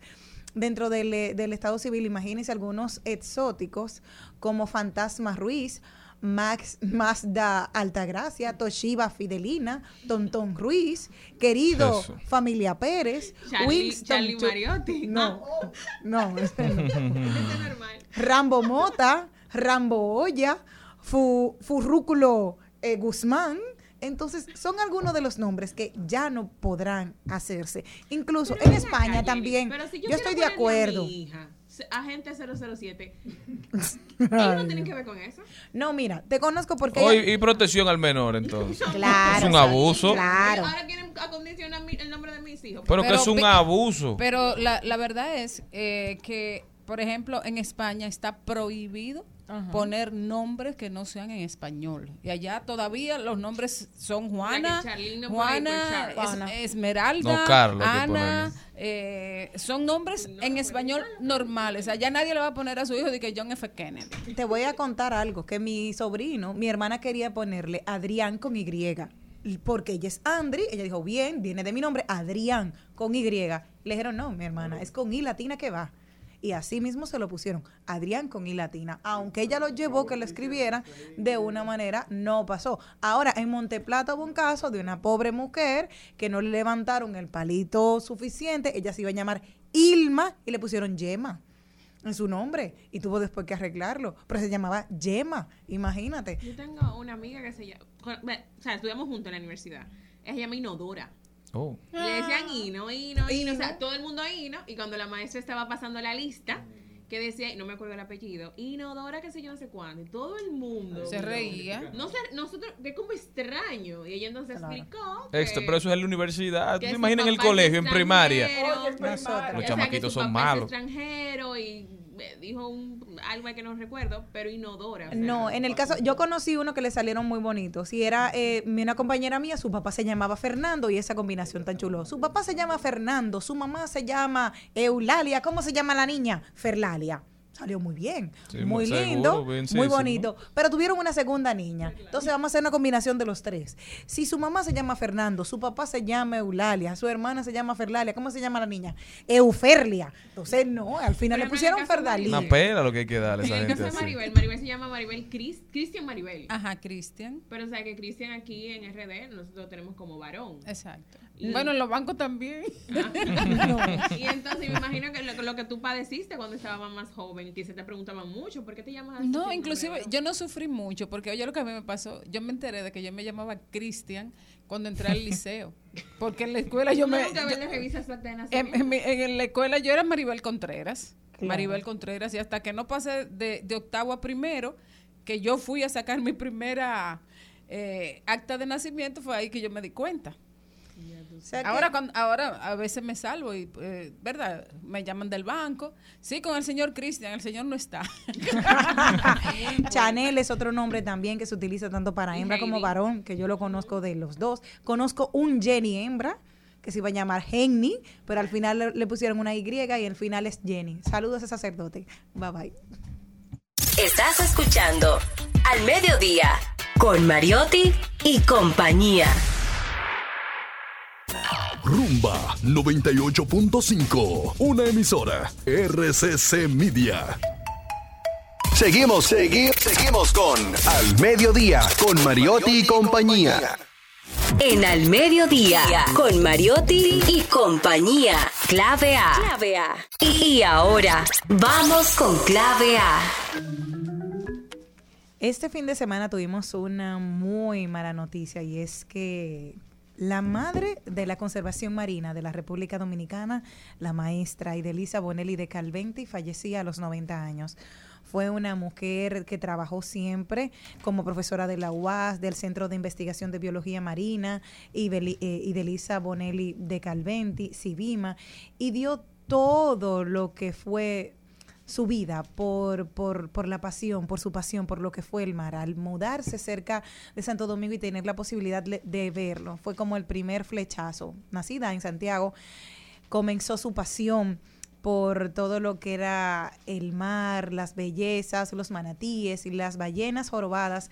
Ella fue la primera en luchar por tener la tener la defensa y de la tranquilidad de las ballenas jorobadas que año tras año vienen a parearse a la República Dominicana, el cuidar de los delfines.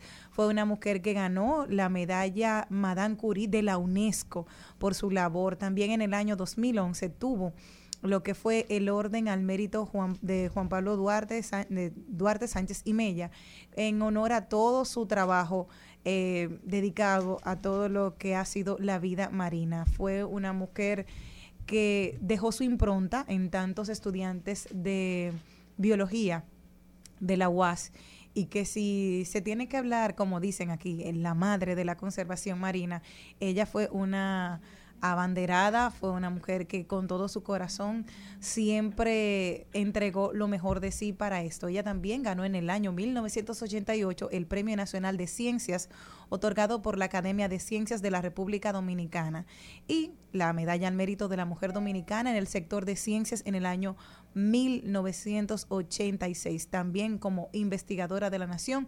En- empezó con muchos reconocimientos, pero lo, lo el mayor reconocimiento que para ella tenía era que la gente pueda tener mayor conciencia de cómo nosotros podemos cuidar nuestros recursos naturales, el mar, nuestros manatíes, nuestros delfines, eh, todo lo que es el ecosistema marino. Y ella fue una abanderada de ello. Así que desde aquí nosotros queríamos honrar la vida de doña de doña Idelice Bonelli de Calventi que toda su vida la dio por por la mejoría por, por lo más hermoso que tenemos el mar En Al Mediodía, con Mariotti, con Mariotti y compañía, hablemos de tecnología.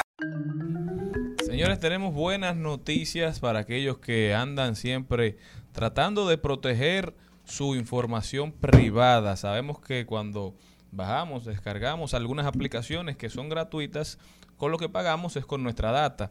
Y estas compañías al final le sacan el mayor beneficio posible, pero es un intercambio que todos o que muchos de nosotros hemos aceptado hacer a través de los años porque realmente no sabemos la cuantía, cuánto vale toda esa información que nosotros de manera gratuita le entregamos a, a estas grandes compañías de tecnología.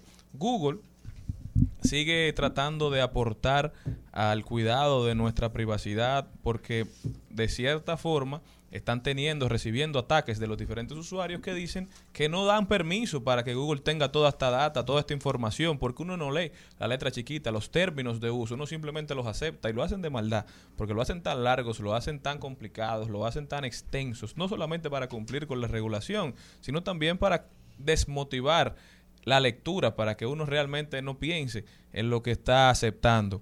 Entonces ahora Google ha dicho, para cuidar su imagen, para cuidar su reputación, que va a borrar del historial de ubicación, sabes que tu teléfono te sigue, si tú tienes la ubicación prendida, tu teléfono va marcando a los lugares que tú vas, solamente hay que acceder a- al área, a la parte en los ajustes que te da acceso a, a tu geoubicación, geolocalización, para tú saber que tu teléfono sabe cuántas veces tú vas a la escuela, cuántas veces tú vas a la universidad, tiene un recuento tu celular de cuántas veces tú vas a tu casa por día, por hora, por lugar, te dice los lugares más visitados. Hay mucha gente que nunca ha entrado a ver, pero su teléfono posiblemente tiene prendida esa aplicación. A mí inclusive Google me manda todos los meses un informe de todos los sitios donde yo fui.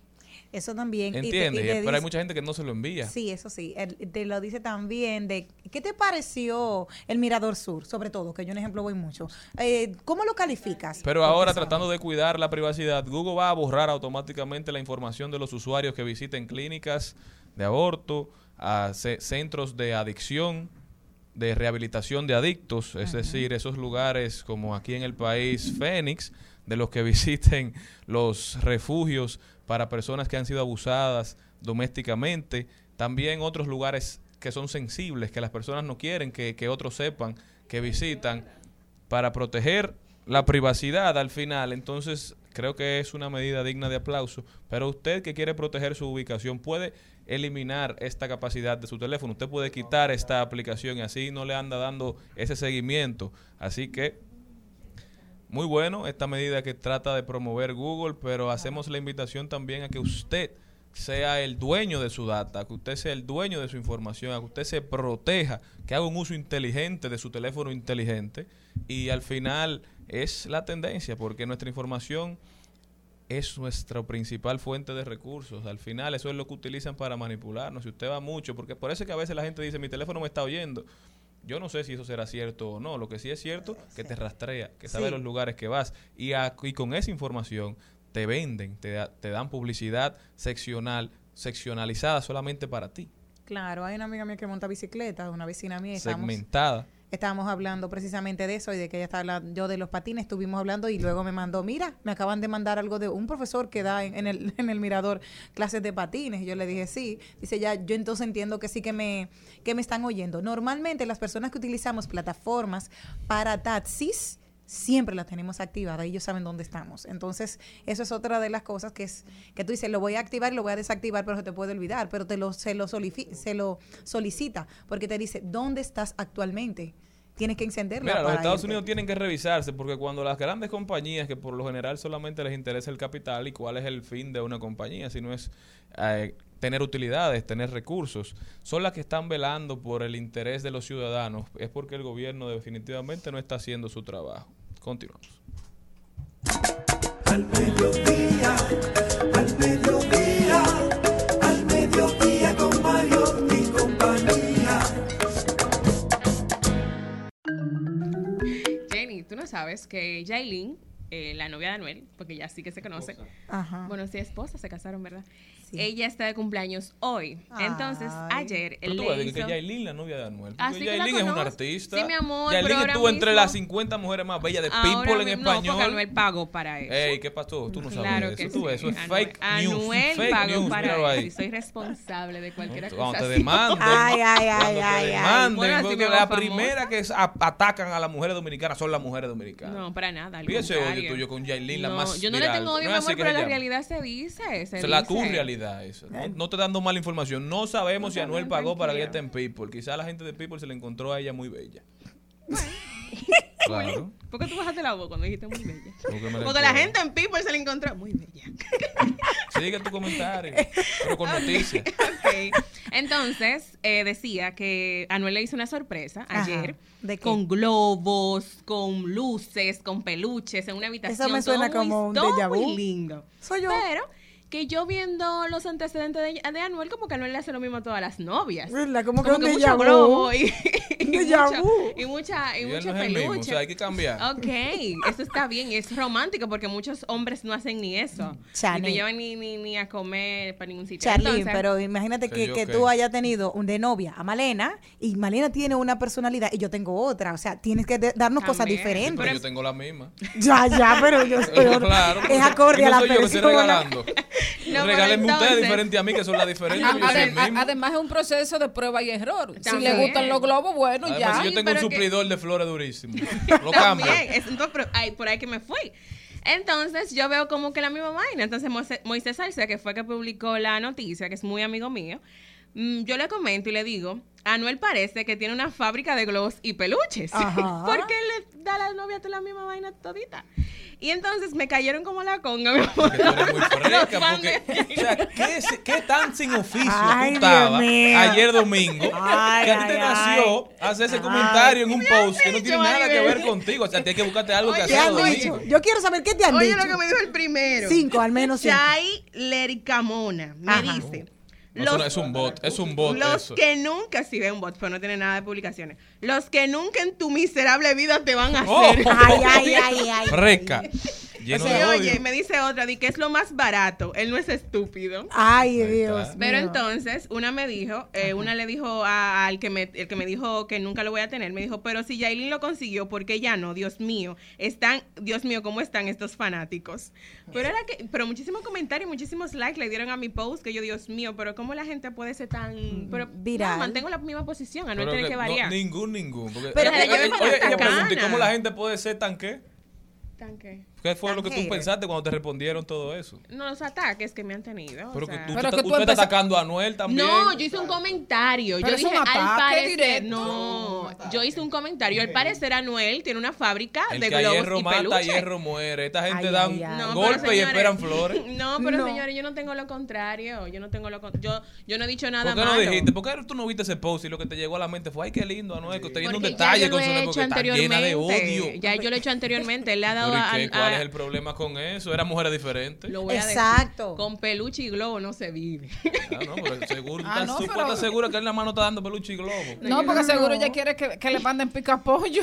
No, ya lo que le gusta es el, el- el de Cardi B, que le regaló una mansión aquí. Eso es lo que tú quieres, porque que Ah, son bueno, materialistas. Pero ya le había Solamente parido. piensan en lo pecuniario, en Ya lo monetario, en lo metálico. No era una cosita en su Que nunca muera la cultura de regalar flores y peluches, de expresar el amor a través de Las medios. mujeres no están en eso, Charlene. ¿Eh? Las mujeres no están en eso. Gracias a Dios que te casaste, ya, porque ya no están en eso. No, pero él tiene que mantener a la novia también. Sí. A la esposa. ¡Oh! Contesta. Eres freca. A la esposa, perdón. Al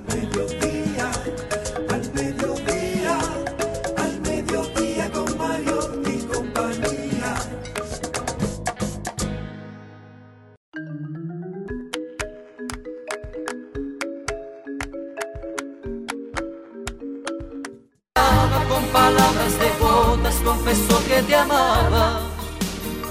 Y si la luna llena se pondría Señores, está pasando algo muy interesante en los Estados Unidos. Ustedes saben que las compañías de tabaco como Marlboro, Philip Morris, para ser más específico, hicieron una gran inversión en, en el dispositivo Juul, que era un dispositivo de, de, digamos, de vape, de lo que se ha denominado como el vape, que es tirar humo sin quemar tabaco, pero tienen un alto componente de nicotina. Ya la industria conocida como Big Tobacco, como el como tabaco grande, como gran tabaco, los lo- la industria en general, no solamente una compañía, sino todos los que empujaban esa industria y se beneficiaban de ella, ahora se conoce como grandes nicotinas, la gran nicotina, Big Nicotine.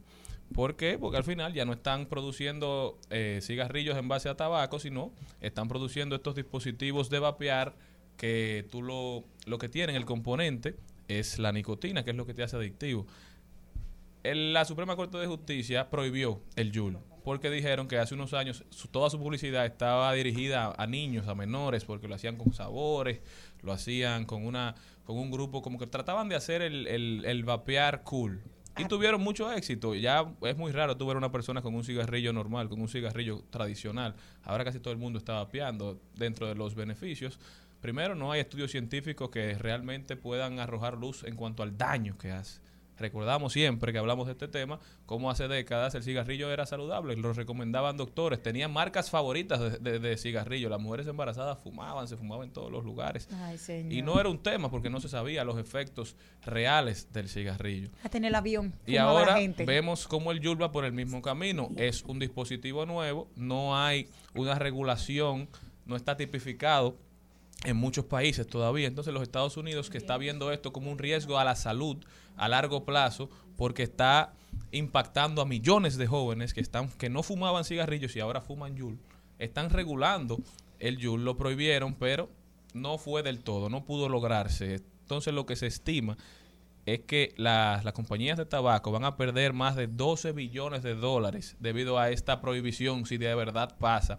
Y creo que es necesario que en el país se empiece a hablar de los efectos nocivos de estos dispositivos. Ya se, regal- se reguló sobre la juca, pero eso nadie lo ha acatado. No. La juca sigue operando normal. Y yo creo que. ¿por qué? Porque cuando se legisla sobre cosas que van alejadas a la realidad, la misma sociedad se encarga de, de derogar esas legislaciones. Lo vimos cuando pasó, cuando querían aprobar desde el Congreso de la República que las personas solamente pudieran andar uno en un motor, cuando el motor es un método de transporte esencial para los dominicanos. Eso mismo la sociedad se encargó de derogarlo y eso pasará con esto mismo. Entonces, arrojar luz sobre lo que viene pasando y por favor, vamos a legislar para el futuro, no solamente para el ayer. De paso, de paso y repaso. En Al Mediodía. Con Mariotti, con Mariotti y compañía. Te presentamos De paso y repaso. Ah, ah, ah, ah, ah. Viene el sol Amanecen los colores que me dice puedo respirar y cantar y reír y decir que yo amo más que un cielo azul, que amo más que el aire que besa tu piel, todo porque viene el sol, viene el sol. Wow, wow, wow, wow, Claudio, me encanta bien el sol. Qué canción, qué arreglito más chulo. Caramba, ¿cómo estás, mi amor? Claudio, ¿me escuchas? Hola. Eh, enciende el micrófono. Hola. Eh, eh, pon el micrófono, eh, Claudio, que no se escucha, no te escucho. Hola. Claudio. Hola. Ponga a sonar la canción mientras tanto. Todo esto pasará, viene el sol, sol que viene y vendrá de nuevo el sol, viene el sol, sol que viene, viene el sol. Al todos contra todos, no importando que nos corra por las venas tanto mundo decorado, tanto puro sol, viene el sol. Gente que te quiere, la nostalgia de los seres que partieron y deseo de cantar esta canción con Dios. De ese sol, de ese sol, sol de Dios. De ese sol, viene el sol, sol que viene. Júntate su luz. Excelente canción de Claudio Cohen. Wow, te oímos, te escuchamos renovados eh, completamente. Claudio, ¿cómo estás? Eh, bueno, evidentemente Claudio no me oye porque él... eh, eh, Claudio, te vamos a llamar por teléfono porque mm, evidentemente tú no, no, no nos escuchas. Hola, viene el sol. Bueno, hoy precisamente un día de, de lluvia estuvimos poniendo aquí, aquí. Eh, hola, Claudio.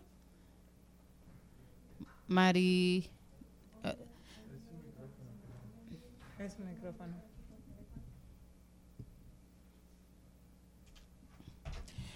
Claudio, Hola, ¿cómo? hola. hola, hola, ¿cómo estás, Claudio? Muy bien, encantado de escucharles. Bueno, nosotros más, Claudio, estábamos escuchando eh, Viene el Sol. Me encantó esa propuesta sonora tuya. Eh, ¿Me puedes explicar en qué consiste? ¿Cómo, cómo, cómo se hizo? Eh, está bellísima. Ya. Bueno, eh, realmente Viene el Sol es una canción que yo compuse a raíz de, de, mi, de mi separación de, de la madre de mis hijos, luego de más de dos décadas y tres hijos bellísimos. Entonces yo quedé realmente como en la oscuridad y esa canción, Viene el Sol, eh, yo me la hice a mí mismo como viendo una luz en medio de la oscuridad, viendo la luz al final del túnel. Por eso digo, todo esto pasará y vendrá de nuevo el sol. Yo soy muy creyente de lo que es la luz, la luz de Dios y la luz interior. Esa es la canción. Excelente. Claudio, te veo renovado, teniendo presentaciones y, y está teniendo lugar un encuentro contigo en vivo los jueves. Cuéntanos de qué se trata. Bueno, el Museo Memorial de la Resistencia Dominicana ha querido eh, proponerle a su público, después del Cineforum que da Henriette Weiss los jueves, esa titánica luchadora de la cultura y el arte, Henriette, ella presenta su Cineforum eh, los jueves de 7 a 9 de la noche y luego entonces el Museo eh, Memorial de la Resistencia Dominicana tiene un bellísimo patio español eh, donde hay algunas, eh, se ponen las mesas, las sillas. Es un ambiente muy, muy selecto y al mismo tiempo muy sencillo, eh, donde incluso se te brinda la primera copa de vino, Santa Carolina. Entonces, es después, claro, si tú te quieres quedar, pues puedes seguir consumiendo. Entonces escuchas las canciones de nueve y media a 11, cantas conmigo y pasas un momento agradable, bebiéndote tu vinito, también hay picadera, y claro, eh, cantamos todos. Yo no solo hago mis canciones, sino que complazco a las personas que quieren escuchar alguna u otra canción que yo me sepa. Y si no, les digo, ven, cántala tú, que yo te acompaño. Cuando hablamos eh, de, de Viene el Sol, que me encantó, me gustaría saber si forma parte de algún nuevo proyecto que tengas, un proyecto disquero. Sí, sí, en este año, bueno, como eh, proyecto disquero no, pero sí como proyecto de proyección al público, que las personas conozcan mis nuevas canciones, mi nueva propuesta, está en Spotify y en las plataformas musicales. Eh, se llama Viene el Sol, Claudio Cohen, y ahí van a escuchar eh, mis canciones ya mejor orquestadas, es una propuesta. O, o sea, has hecho una has hecho una recuperación sonora de, de, de grandes canciones tuyas. Eh, Bueno, todavía no, en ese sentido no. No es una remasterización o una reformulación de, de otras canciones, sino canciones nuevas que la gente no conoce. Viene el sol. Por ejemplo, yo siempre he creído que nosotros somos más de lo que se muestra en la prensa, más de lo que se escucha en la radio, eh, más de lo que dicen que somos. Y entonces, por eso en mis canciones, yo trato sobre diferentes temas. Este disco, esta propuesta llamada Viene el Sol, que está en Spotify, es la propuesta de un artista dominicano que, que, que quiere respetar al público, que respeta al público, que entiende que el público es muy sensible y que necesita la oportunidad de escuchar un tipo de canción que dignifique su vida, que le dé un sentido a la vida. Por ejemplo, hay canciones como esta que se llama Como tú, como yo, que yo la hice para las personas que tienen una situación de salud, alguna situación, por ejemplo, el SIDA, en este caso, que viene siendo una situación de salud porque ya tiene, tiene por lo menos la posibilidad de, de sobrevivir. Exacto. Claudio. Entonces, eh, ese tipo de canciones también, canciones existenciales, hay una que canta el hijo mío, que se llama Si algo queda de mí, que es una canción puramente existencial. O sea, tú llegas a tu casa y, y cuando llegas y besas, besas a tu pareja, pero no le estás besando. Ese tipo de cosas. Excelente, Claudio. Bueno, muchísimas felicidades. Eh, un día de estos eh, iremos a, a verte por allá y otro día de estos eh, te invitaremos para que compartas un poquito más con nosotros aquí en el estudio. Mientras tanto, eh, ya terminamos el programa de hoy. Te quería, te quería invitar también para los miércoles de julio en Sabina Bar. Ah, perfecto. Todos los miércoles de julio en Sabina.